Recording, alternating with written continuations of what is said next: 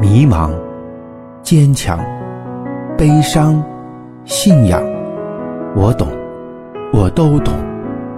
保险这条路崎岖又漫长，但也充满了奇迹和希望。严炳祥谈保险之做保险长长久久，欢迎您收听。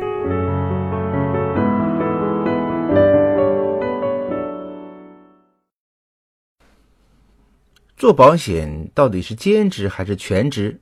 如何去权衡和选择呢？这个问题呢，真的很好，很普遍。因为随着我们这个行业保险代理人从业资格证书取消之后，很多的公司也在招聘兼职人员。很多有意愿想要去了解保险行业的人纷纷通过兼职的方式进入了行业。但是他们呢，可能啊受制于目前职业方面的问题啊，不能够全身心的投入这份工作。那在严老师看来呢，兼职和全职呀。除了时间分配、精力分配上之外呢，其实重大的差别呢在以下三个方面。第一方面呢，是我们自己学习成长的速度。那些进入保险行业想要力求自己快速成长的人来讲，这一点就非常重要了。这点很容易理解呀。当你的精力和时间多投入在某个领域，你所获得的成长和收获就会越多。全职的人员天天八小时甚至更长的时间在了解保险。学习保险，实践保险，而兼职人员呢，每天顶多有一到两个小时。也如果按照一比八的速度来讲，兼职和全职的成长速度就会差八倍。所以，如果你真的认为保险很好，而且要迅速提升自己的话，建议还是全职。当然，全职的缺点就是会有很大的压力，因为做保险是没有底薪的。我们是完全靠佣金去养活自己，去发展未来。所以，如果我们选择做全职，你可能会面临一个很大的生存压力。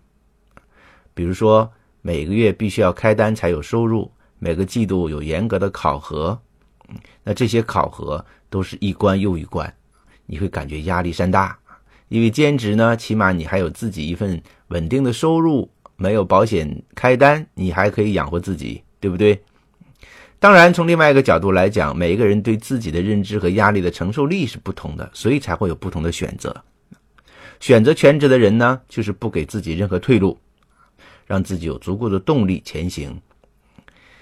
啊，压力就会转化成为动力，那他做起来呢很带劲儿啊啊，成绩也斐然。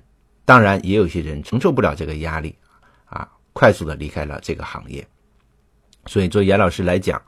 我的建议呢，每个人要根据自己的情况。当然，我建议你全职来做，因为一份职业到底适合不适合自己，要尽快的去实践，把这个肥皂泡扎破，你才能够知道真相。很多人兼职就是想考虑一下自己到底适不适合。你如果没有全情投入在这样一个职业环境里面，你是根本测试不出来自己的承受力到底是如何的。当然，对我们的客户选择也会有影响，是不是？当客户呢知道你是全职、全身心在做，那他的信任和依赖就会更多一点。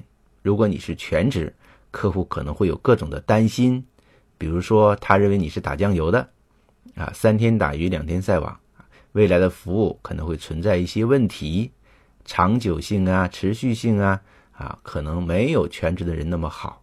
所以在这方面呢。